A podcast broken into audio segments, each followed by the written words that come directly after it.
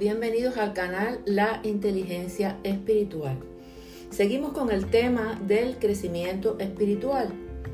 Ya en la cápsula anterior analizamos que los progresos de la madurez se expresan en la unidad de la fe y el conocimiento del Hijo de Dios, la estabilidad de ese crecimiento en que ya no somos niños fluctuantes ni andamos en doctrina de hombres, no hay retrocesos porque la leche espiritual no fue adulterada y sobre ella se construyeron las revelaciones más complejas, o sea, alimento sólido.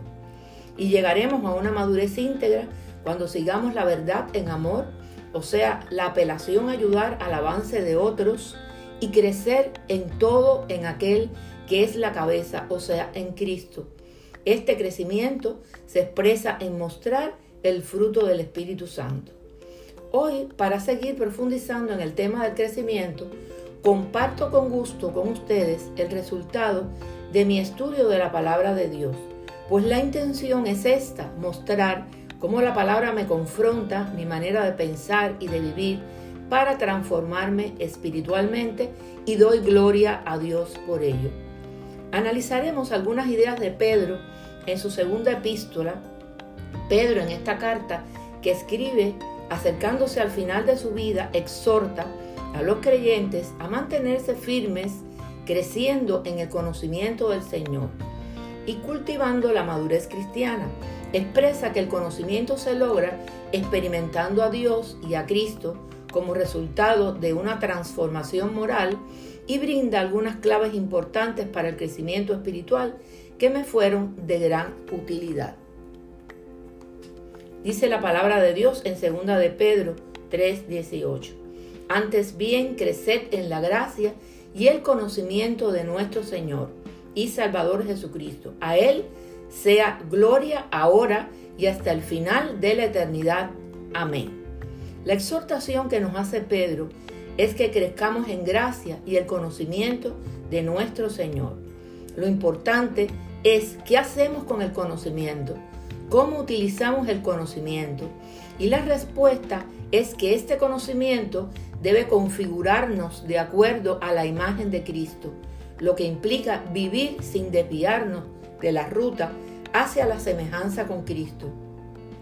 En otras palabras, es reconocer una vida eficaz y productiva como resultado de la santificación, de la transformación que comienza con la fe y da frutos en amor. Solo en Cristo vemos la gloria de Dios y solo en Él somos transformados por esa gloria, porque Cristo es la verdadera imagen de Dios.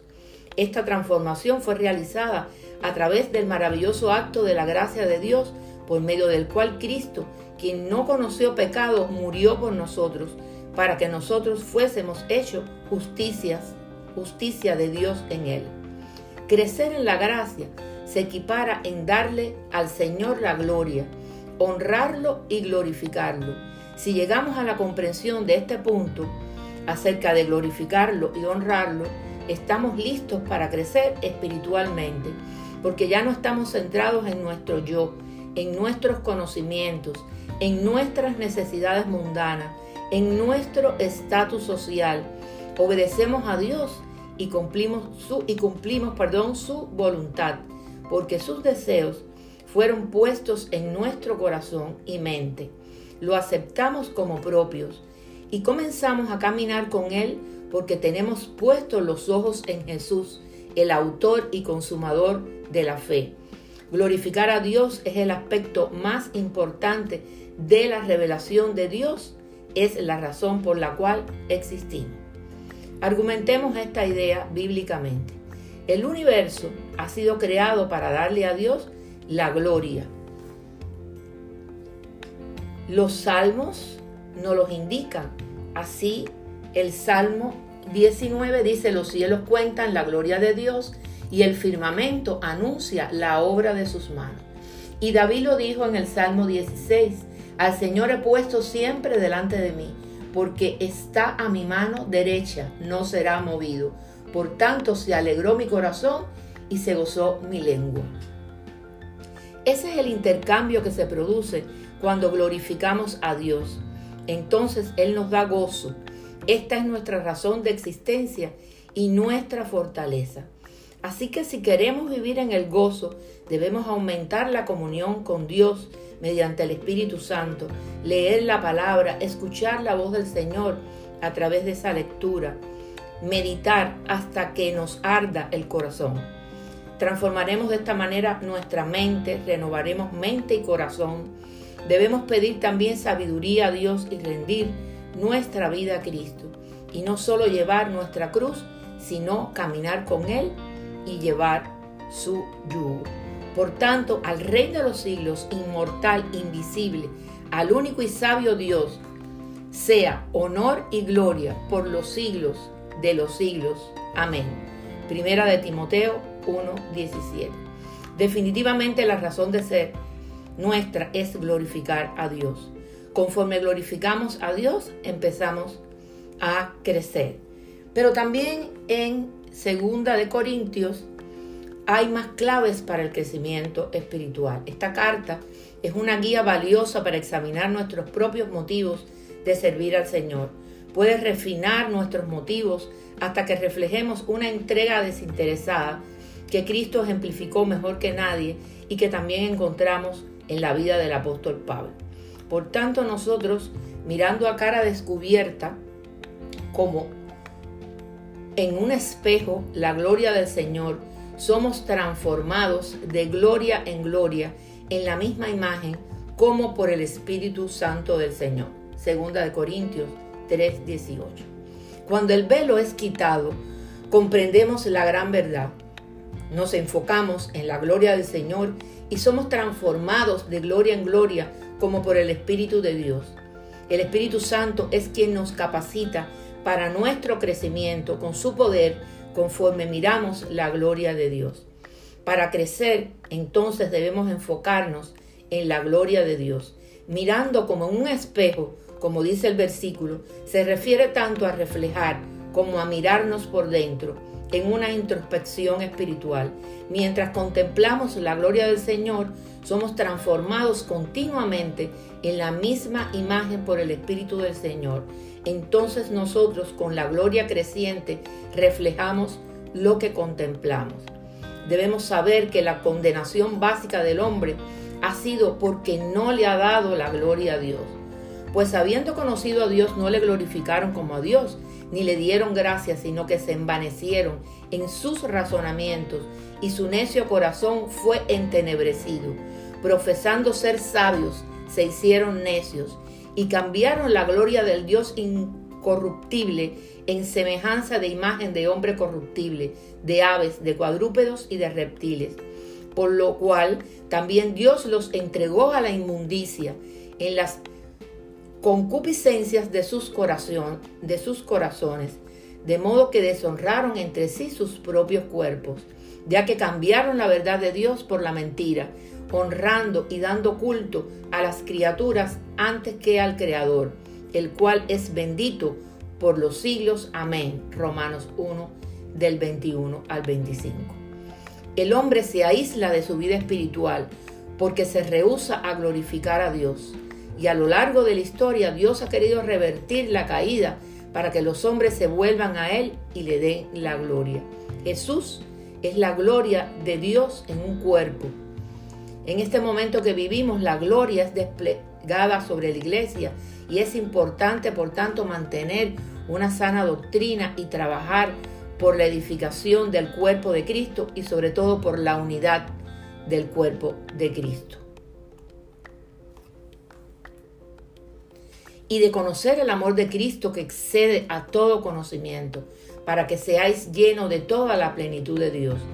Y aquel que es poderoso para hacer todas las cosas mucho más abundantemente de lo que pedimos o entendemos, según el poder que actúa en nosotros, a Él sea gloria en la iglesia en Cristo Jesús, por todas las edades, por los siglos de los siglos.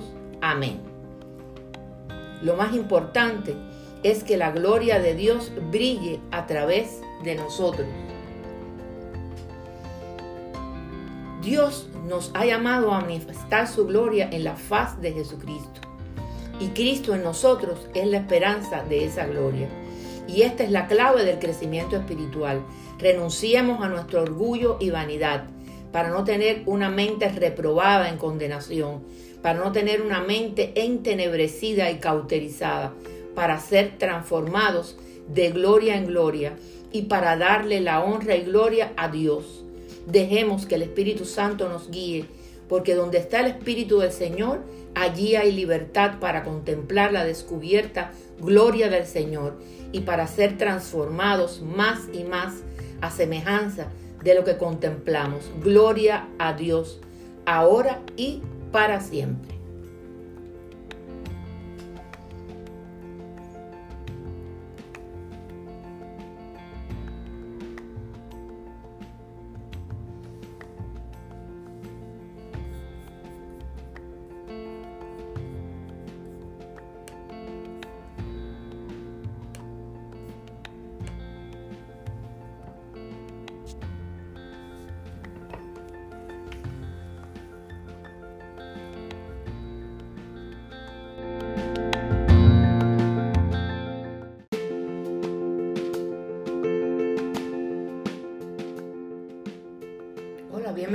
Canal La Inteligencia Espiritual. Estamos saludando a todos aquellos que nos escuchan por YouTube y también por las diferentes aplicaciones del podcast.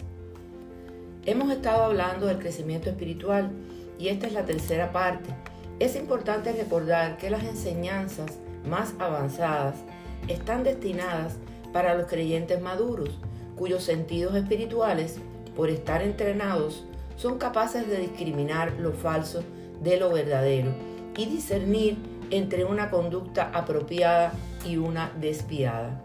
Por tales razones, no importa cuánto conocimiento tenemos, debemos aprender más hasta tener una comprensión más completa con discernimiento, para que andéis como es digno del Señor, agradándole en todo, llevando fruto en toda buena obra y creciendo en el conocimiento de Dios. Colosenses 1, 10, 10.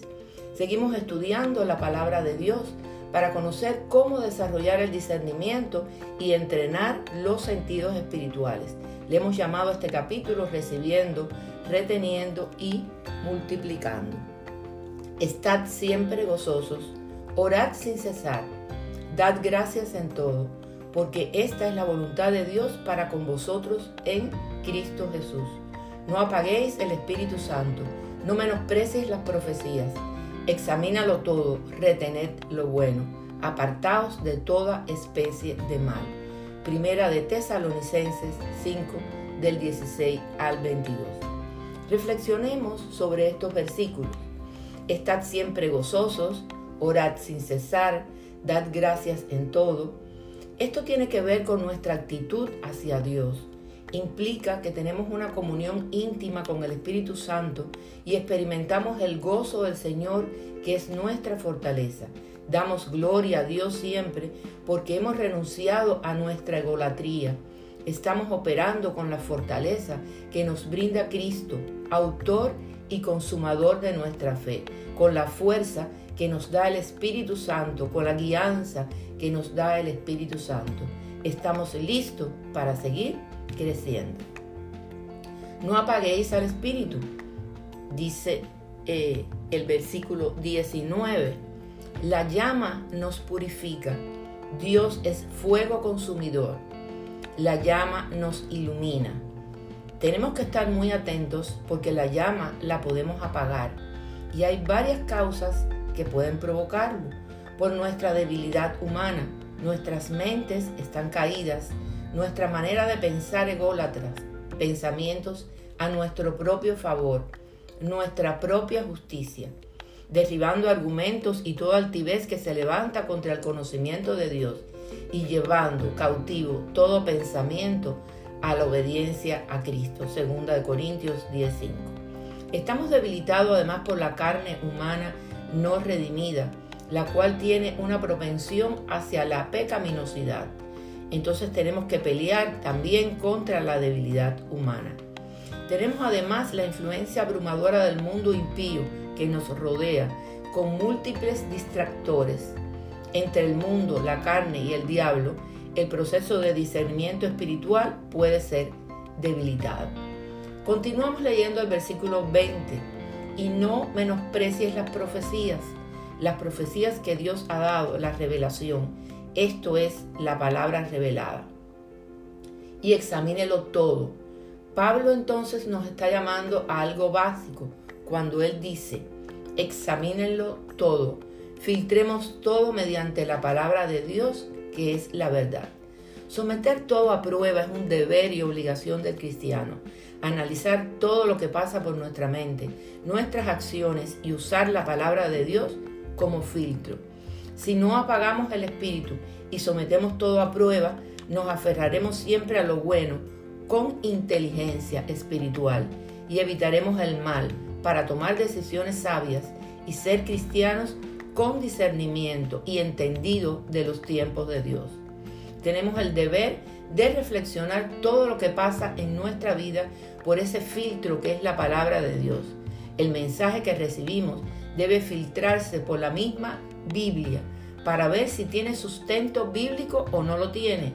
Y eso asegurará que nuestro conocimiento venga de Dios y no de palabras de hombre. Porque llegará el tiempo en que no van a tolerar la sana doctrina, sino que llevados de sus propios deseos se rodearán de maestros que le digan las novelerías, en otras versiones dice las fábulas que quieren oír.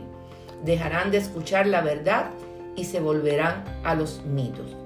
Segunda de Timoteo 4 del 3 al 4. El Evangelio de Cristo confronta, confronta con amor para el logro de nuestra transformación y crecimiento espiritual. Salir de las tinieblas y vivir en la luz un evangelio que solo endulce el oído, que sea complaciente, siempre complaciente, no es el evangelio de Cristo. Estando enseñando Jesús en Capernaum, en la sinagoga, ocurre lo siguiente. Juan 6. Al oírlas, muchos de sus discípulos dijeron, dura esta palabra, ¿quién la puede oír? Desde entonces, dice después en el versículo 66, muchos de sus discípulos volvieron atrás y ya no andaban con él. Dijo entonces Jesús a los doce, a sus discípulos, ¿queréis acaso iros también vosotros? Le respondió Simón Pedro, Señor, ¿a quién iremos? Tú tienes palabra de vida eterna. Después de haber oído todo el discurso que Jesús le había dirigido a los judíos, la mayor parte de su discurso había estado dirigido a estos judíos que solo lo buscaban porque esperaban obtener un favor divino de él. Los discípulos de Jesús dijeron, Dura es esta palabra. ¿Quién la puede oír? ¿Y a qué se referían los discípulos de Jesús con esta declaración? Que era una palabra difícil de aceptar. Su mensaje era claro, sus palabras afirmaban que él se encontraba, en él se encontraba la vida eterna y que tenían que recibirlo para heredar las promesas de Dios. Debemos estudiar la palabra de Dios y dejarnos confrontar como hizo Jesús con sus discípulos, meditar, orar para entrenar nuestros sentidos y que no sean extraviados. Pero temo, como la serpiente con su astucia engañó a Eva, nuestros sentidos sean de alguna manera extraviados de la sincera fidelidad a Cristo. Segunda de Corintios 11:3. Nuestro crecimiento espiritual está vinculado a ese ejercitar los sentidos espirituales para que no sean extraviados y discernir el bien del mal. Y todo aquel que participa de la leche es inexperto en la palabra de justicia, porque es niño, pero el alimento sólido es para los que han alcanzado la madurez espiritual, para los que por el uso tienen los sentidos ejercitados en el discernimiento del bien y del mal. Hebreos 5, del 13 al 14. La percepción espiritual en los cristianos no está ligada directamente a los estímulos del medio, sino que es la capacidad que tiene un hijo de Dios para captar los mensajes del Señor, usar los sentidos o analizadores que Dios nos dio para captar todas esas señales, trascendiendo lo natural para reflejar un mundo espiritual que no está ligado a las circunstancias actuales, sino a la proyección que nos brinda la fe como convicción para conocer los secretos del reino de Dios. Entre ellos, entre esos sentidos espirituales, la Biblia nos destaca oír con oídos espirituales. El que es de Dios escucha lo que Dios dice, pero ustedes no escuchan porque no son de Dios. Juan 8:47. Percibir con ojos espirituales. A ustedes se les ha revelado el secreto del reino de Dios, les contestó, pero a los de afuera todo les llega por medio de parábolas, para que por mucho que vean, no perciban, y por mucho que oigan, no entiendan. Marcos 4, del 11 al 12. También oler la fragancia de su conocimiento. Sin embargo, gracias a Dios, que en Cristo siempre nos lleva triunfantes y por medio de nosotros esparce por todas partes la fragancia de su conocimiento. Segunda de Corintios 2.14. Es por eso que el apóstol Pablo enseña que cuando los actos son generosos, son como un olor fragante, sacrificio acepto, agradable a Dios. Filipenses 4.18. Y dice que para Dios somos el aroma de Cristo entre los que se salvan. Segunda de Corintios 2.15.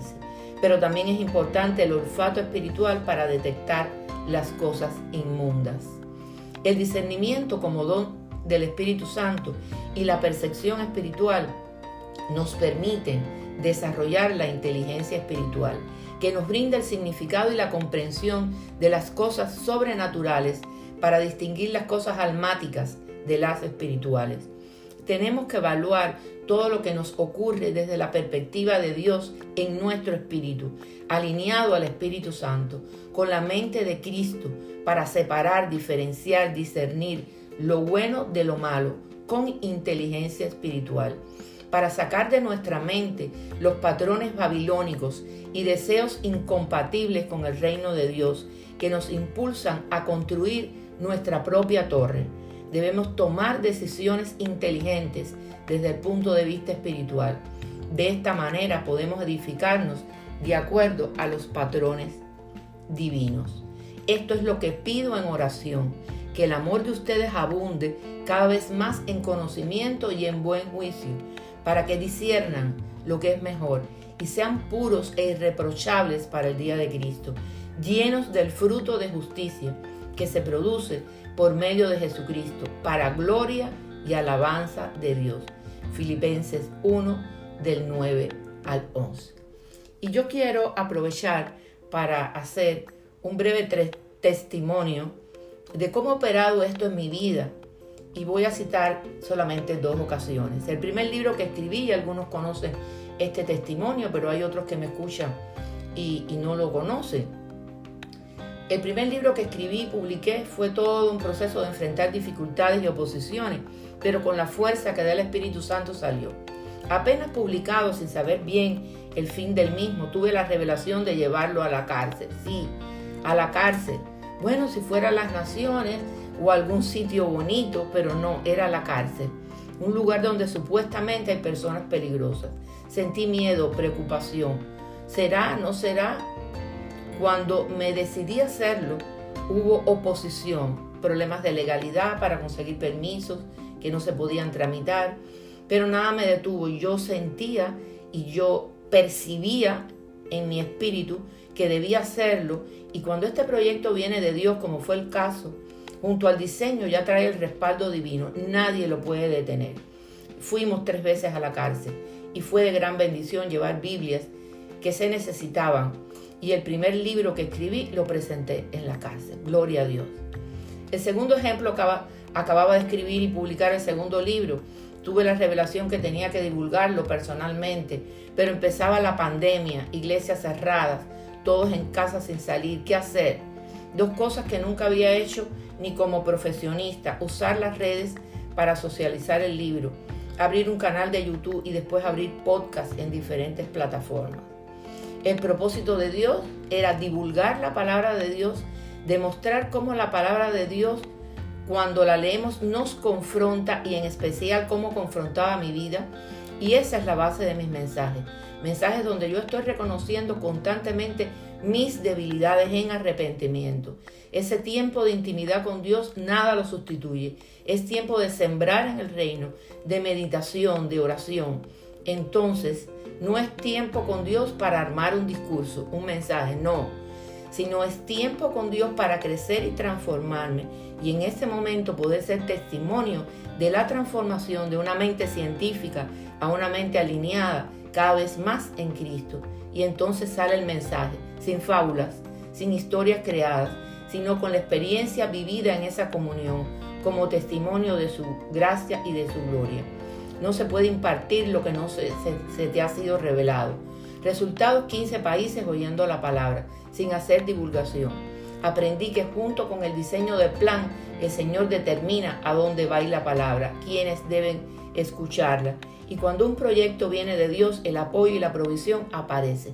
Debemos discernirlo. Gloria a Dios.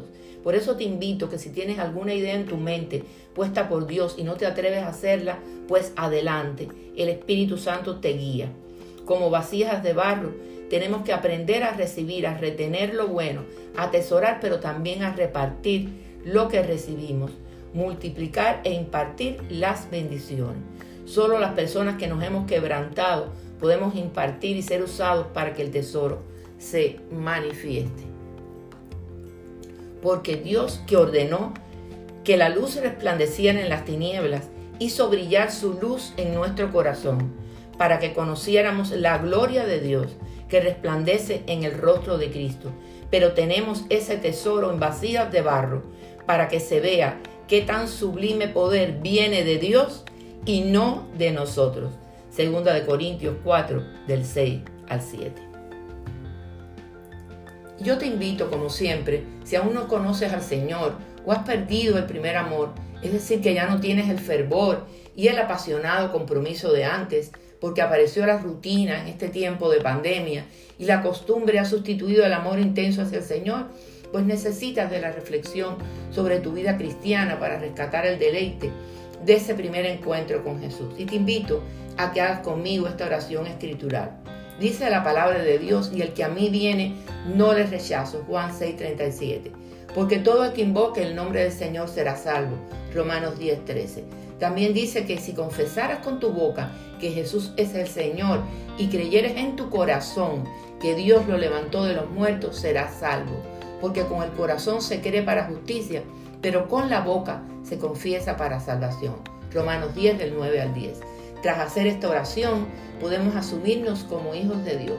Pero siempre te digo que le entregues tu mente y tu corazón para que sean transformados bajo el hermoso amor del Señor. Bendiciones de lo alto. Será hasta la próxima vez.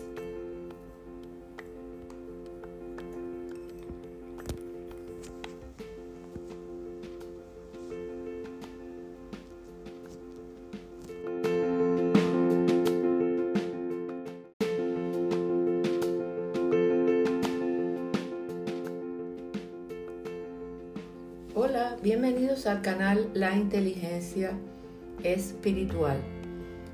Eh, damos la bienvenida a todos aquellos que nos escuchan por YouTube, pero también los que nos escuchan por las diferentes aplicaciones del podcast. Hemos hablado del crecimiento espiritual en las últimas cápsulas, en los últimos podcasts, y hoy reiteramos que el crecimiento espiritual es el proceso de volverse más y más como Jesucristo. Cuando ponemos nuestra fe en Jesús, nuestra mirada en Jesús, el Espíritu Santo comienza el proceso de hacernos más como Él, conformándonos a su imagen.